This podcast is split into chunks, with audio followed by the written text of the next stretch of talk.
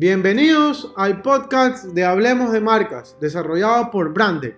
Somos el primer blog en el Ecuador que hablamos de marcas, comunicación y marketing digital. ¡Empezamos!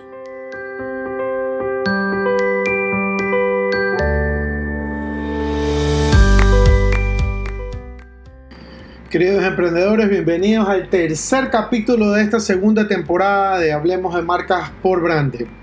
Quiero agradecerles a todos los que me han acompañado durante todo este tiempo y deseándoles como siempre el mejor de los éxitos para este 2020.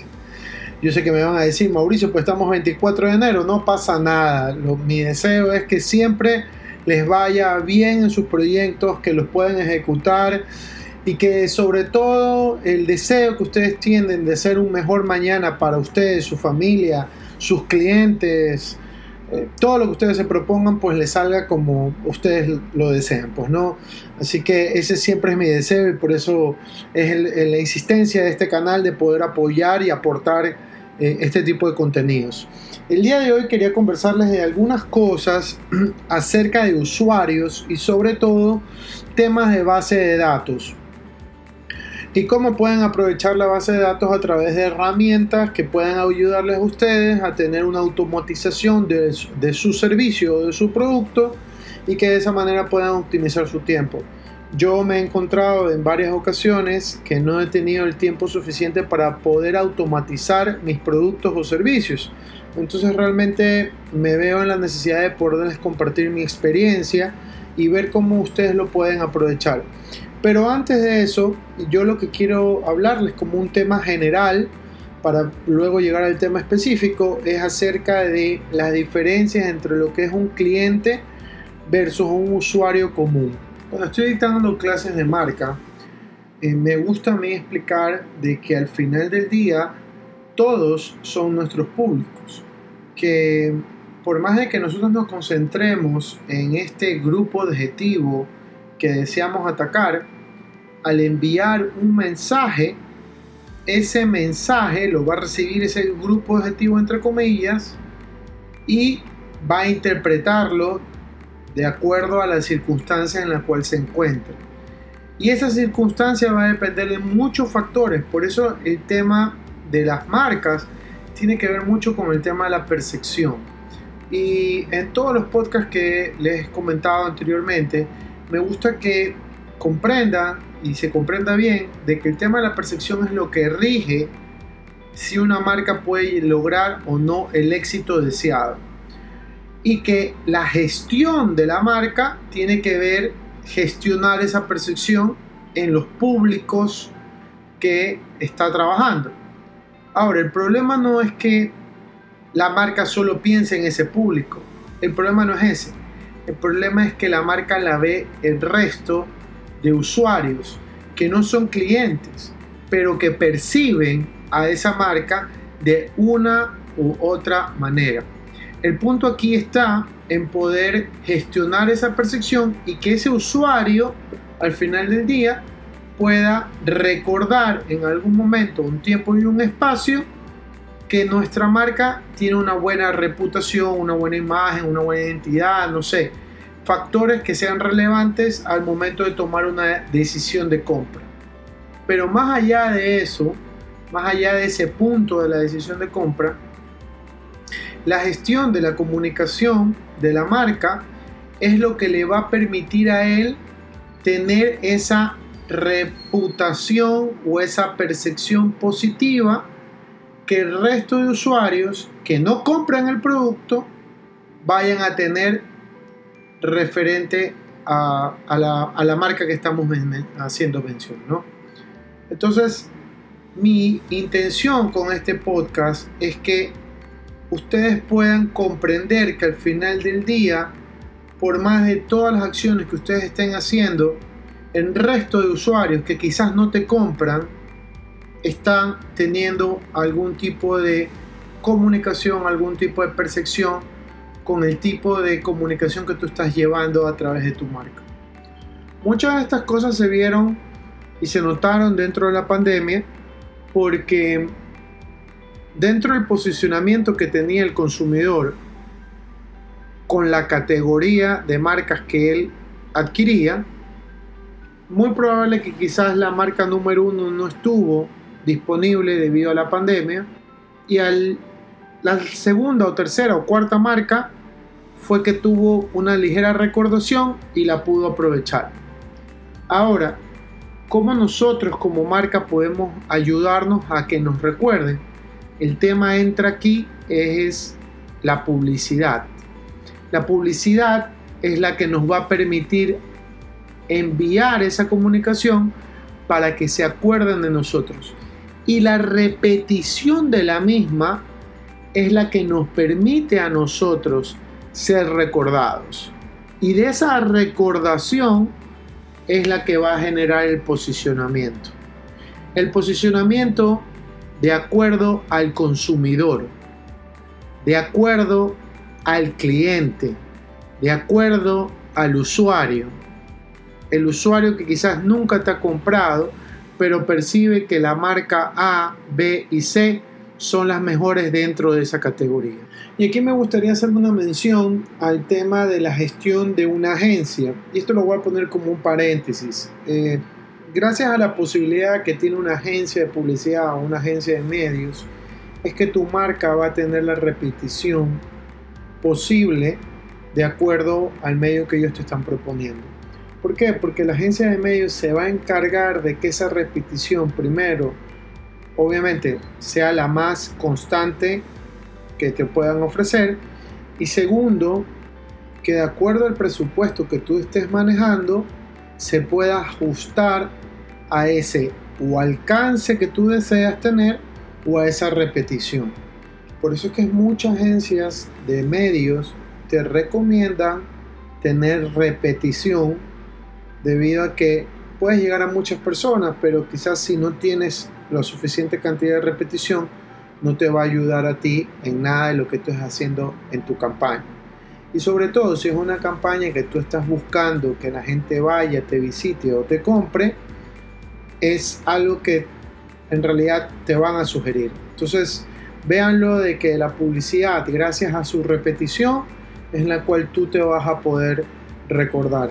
Y una de las cosas que yo les mencionaba en el pod pasado, en el podcast pasado, era que debido a estas fechas especiales y existen tantas marcas que están pautando y que eh, existen estas marcas que están teniendo bastante repetición, uno tiene que enfocarse en la mayor impacto o el mayor impacto emocional para que pueda ser recordado.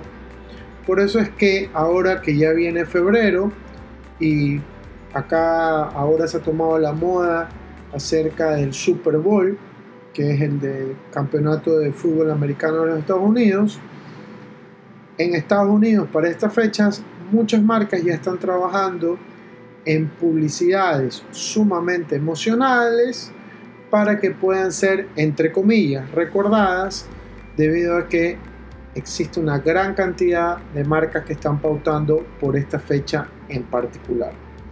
Entonces por eso es que mencionaba que el tema de la publicidad te va a ayudar a tener esa recordación, ese impacto y esa búsqueda de ese posicionamiento que tanto nosotros deseamos. Entonces, eh, mi intención es que ustedes puedan tener claro las diferencias entre lo que es el consumidor, el cliente y el usuario. Al final el consumidor o ese grupo objetivo es la persona que, te puede comprar el producto o servicio. A diferencia de un cliente que es el que compra habitualmente en la misma empresa, que es un consumidor entre comillas habitual, y al final ese usuario, el que está fuera de ese círculo entre el consumidor y cliente, pero que disfruta habitualmente tu servicio o del empleo de algún producto, que quizás no te haya comprado, sino que eh, hubo otra persona que lo compró y él tuvo la posibilidad de tener esa experiencia y le dijo, ah, me, gusta, pero no llega más allá de, de usarlo. ¿Por qué? Diferentes factores. Por eso es que el tema de las investigaciones de mercado, y aquí también abro otro paréntesis, son muy importantes porque de esa manera tú vas a conocer mejor en qué circunstancias puede estar este usuario que puede usar habitualmente tu servicio o, o tu producto y buscar esos espacios necesarios para tú poder atacar a través de comunicación o publicidad y que puedan convertirse ya en clientes frecuentes o consumidores frecuentes de tu marca o de tu servicio. Entonces, realmente eh, va a tener mucho que ver el tema también del presupuesto. Al principio, como emprendedores, estamos buscando soluciones inmediatas para que las personas puedan comprar y que nos compren eh, automáticamente, pero realmente no es que estamos pensando en ese otro posible consumidor que, está, que ha tenido alguna buena experiencia con nosotros, pero que nunca nos ha comprado. ¿Por qué? Por temas de presupuesto, el tema de cómo manejarlo. Realmente nosotros no tenemos una billetera muy amplia como para decir, ok, voy a hablar con este cliente y el otro cliente también. O sea, es, más, es muy difícil realmente. Eh, yo lo he visto en muchísimas empresas. Entonces cuando conversan conmigo me dicen, no, Mauricio, vamos a concentrarnos en ello y vamos a tratar de sacar la mayor cantidad posible de información y de esa manera vamos a conocerlo mejor y de esa manera vamos a hacer una mejor comunicación porque tratar de apostar a un nuevo segmento de consumidores o posibles clientes se nos va a hacer eh, no difícil, pero sí se nos va a hacer costoso. Y al ser costoso, eh, quizás vayamos a tener problemas económicos con nuestra marca. Entonces, por eso también hay que pensar muy bien ese tipo de acciones que deseamos tener con este posible consumidor, con este posible cliente que tendríamos a futuro, para ver cómo lo podemos enamorar. Por eso, y también lo mencioné en el podcast pasado, hacemos tipos de promociones en las cuales, ok, tú puedes tener la experiencia con mi producto, pero puedes traer otra persona más. Entonces ese 2 por 1 por así decirlo, la otra persona experimenta tu producto o tu servicio y de esa manera va, vas a tener, entre comillas, alguien que va a estar disponible, no sé si a la brevedad posible, porque va a depender mucho de la categoría, de que pueda ser un cliente o ya un consumidor habitual de tu marca. Les recuerdo, aquí va a depender mucho del objetivo de la marca, porque quizás si te llama la atención llamar a otra persona nueva y que lo puedas gestionar como cliente. Bueno, en ese caso, yo quiero invitarles a revisar cinco herramientas para la gestión de clientes, flujos de procesos que les puedan ayudar a ustedes para vender mejor para conocer mejor a sus usuarios. Antes de eso podrían ir realizando ese Bayer persona en donde empezamos con características demográficas acerca de la edad, el sexo, la localidad. Eh, trabajar también sus características sociológicas. ¿Qué, quiere que ver, ¿Qué tiene que ver eso? La clase social, el nivel de ingresos, su formación, los tipos de compra que realiza, los servicios que utiliza, la frecuencia y los horarios de compra. Y por último, ver si pueden conseguir o investigar acerca de sus características psicológicas, el estilo de vida, cuáles son sus actitudes, qué, cuáles son sus motivaciones, qué es lo que lo motiva en la vida y sobre todo cuál es el aprendizaje o conocimiento de los productos, no solo el de ustedes, sino el del general, porque eso también te va a permitir a ti a tener comunicación que sea más acorde a lo que él está percibiendo diariamente. Aquí yo podría añadirles que existen diferentes tipos de clientes, entre los cuales están los racionales, las personas que son reservadas, las personas que son indecisas, las personas que son dominantes, que quieren expresar o mostrar conocimiento acerca de un producto o un servicio que ellos desean comprar. También hay otros que son muy habladores, que les gusta exponer diversos temas en relación a lo que van a comprar y obviamente hay otros que son simplemente impacientes y que desean comprar e irse. Yo aquí me detengo un poquito y les pregunto, ¿qué tipo de clientes ustedes tienen? ¿Cómo son sus clientes? ¿Son impacientes? ¿Son habladores? ¿Les gusta conversar con ustedes? ¿O simplemente van y dicen quiero esto y ya está? ¿O simplemente lo estoy comprando entre comillas porque es por necesidad? Pregunto, ¿realmente necesitas mi marca? Son preguntas que ustedes mismos se las pueden hacer y conversar con ellos para conocerlos un poquito mejor basado en la estructura que les estoy diciendo, pues no. Es más, dentro de las herramientas que les voy a hacer mención, ya va a haber factores prescritos como el del Bayer persona que ustedes pueden aprovechar en la herramienta de Hotspot. Y esa es la primera herramienta que quiero recomendarles para empezar a manejar, para gestionar procesos de trabajo, procesos para conocer mejor a su cliente y demás. Es una herramienta que te ofrece de forma gratuita casi un millón de contactos, pero que te limita mucho en las acciones o flujos que tú deseas hacer. Además, eh, la segunda herramienta que les puedo recomendar, que es un poco más potente, es Salesforce, una herramienta muy poderosa que obviamente se necesita ser llenada con toda la información acerca de su consumidor, pero que les ayuda a ustedes a tener un mejor seguimiento a través de las ventas que vayan a hacer. Hay otra también otra herramienta muy buena que se llama Basecamp, esta es la tercera herramienta. La cuarta herramienta, Marketo, también he escuchado muy buenas eh, recomendaciones por parte de las personas que se dedican mucho a este trabajo. Y por último hay una, una aplicación que la encontré ahora último por internet que se llama Infusionsoft, que está desarrollado por la empresa Keep. Les invito a que la puedan revisar. También tiene que ver mucho con el tema de la gestión y la automatización de procesos. Sería fantástico que lo puedan revisar y me puedan comentar qué, qué les pareció. Tienen formatos y opciones que ustedes pueden utilizar y que me puedan enviar un correo para, para saber y conocer sus experiencias a través de este tipo de herramientas. Emprendedores, más allá del uso de las herramientas, es las personas que están detrás para llenar la información.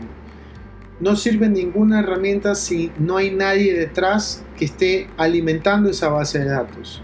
Y ustedes me van a decir, Mauricio, es que no tengo presupuesto. Pues no hay ningún problema. Puedes trabajar en una tabla de Excel, colocar las descripciones y la información que te acabo de mencionar y lo comienzas a llenar. O sea, realmente las limitaciones no existen. Lo que puede suceder es, son las limitaciones de usar una aplicación, las limitaciones de llenar la información, porque obviamente vas a hacer investigaciones y las investigaciones cuestan, cuestan tiempo sobre todo, más allá del dinero, porque tú mismo las puedes hacer o le puedes decir a alguien que te ayude para poderlas hacer, pero al final del día va a tomar mucho tiempo que tú lo puedas hacer. Entonces, eso, eso tiene que tener un valor, eso tiene que haber un costo, alguien tiene que pagar por eso. Y obviamente tiene que ser el cliente o el futuro cliente que tú quieres, eh, o el nuevo mercado, grupo objetivo que tú quieres atacar para que ellos te puedan comprar. Entonces realmente no lo vean con esa limitación de que, wow, ¿qué tengo que hacer o qué puedo hacer? No. Encárguense ustedes de definir bien el proceso y basado en ese proceso ejecutarlo y ir viendo y analizando si está funcionando o no para que más adelante puedan conocer mejor a ese consumidor y de esa manera poder venderles lo que ellos realmente están necesitando. Y si no tienen el producto o el servicio de acuerdo a lo que ustedes estén investigando, pues créanlo. O sea, no, no se limiten a decir, ah, es que el usuario le interesa el producto AB y yo solamente tengo el A. No hay problema, creamos el producto ABC y quizás eso le vaya a ayudar más de lo que él puede estar considerando. Ya decía Steve Jobs que los usuarios no saben qué es lo que quieren hasta que los ven. Puede ser, puede ser verdad, puede ser mentira. Quizás con la invención que él tuvo con el iPhone y la presentación, pues la gente eso era lo que estaba buscando. Pero en realidad, si tú no sacas el producto, tú no vas a saber si efectivamente o el servicio les va a interesar a tu consumidor. Así que yo les invito a que lo, que lo presenten, que lo investiguen, que lo analicen para que de esa manera puedan hacer un mejor producto, un mejor servicio y que obviamente puedan ayudar tanto a su empresa como a sus consumidores. Y recuerden emprendedores, nunca dejen de innovar. Nos vemos.